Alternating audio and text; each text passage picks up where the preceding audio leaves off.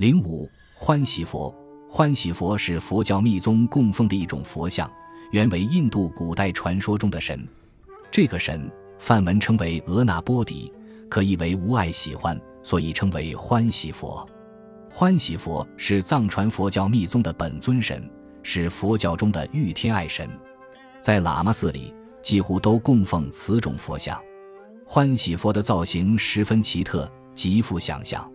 大体分为两类，一类是单体的，例如北京雍和宫密宗殿里供奉的大威德金刚、大威德明王；一类是双体的，例如西藏的很多寺庙供奉的欢喜金刚、圣乐金刚等。这些佛像奇形怪状，其含义不得所解。有的多个脑袋，有的多只手臂，有的腰间挂人头，有的脚下踩男女，有的双抱交媾，有的单身裸立。相貌丑陋者有之，模样俊俏者有之。欢喜佛，无论是单体的还是双体的，都是裸体的，一丝不挂，一尘不染，象征脱离尘垢凡界。欢喜佛最常见的形象是男女裸体相抱交媾，男性代表方法方便，女性代表智慧，即所谓方法与智慧相结合的意思。男女相合为一完人，圆满具足，修正所得就是欢喜，就是快乐。但这个欢喜和快乐是信念的象征，而不是男女的淫乐。追踪溯源，佛教密宗的这些神像的崇拜。是和印度教有着千丝万缕的关联的。佛教和印度教在形成过程中存在很大差异。佛教否认有主宰一切的神，而印度教则主张万物都是由无所不能的梵神创造的。佛教主张中道，反对偏激，而印度教的不同派别，有的主张自我折磨，有的主张放纵声色。但是，不可否认的是。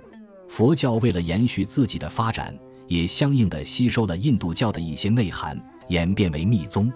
佛教艺术吸收了印度教艺术的一些特色，引进了护法神，出现了多头多臂的菩萨像、愤怒凶恶的神佛像，还有男女双修的暴露形象。欢喜佛的来历有个神话传说，据说观世音菩萨悲悯天下众生。运用慈善法力，将自己变化成女人皮那叶家的模样，来到欢喜王的驻地。皮那叶家是向鼻财神，乃佛门护法。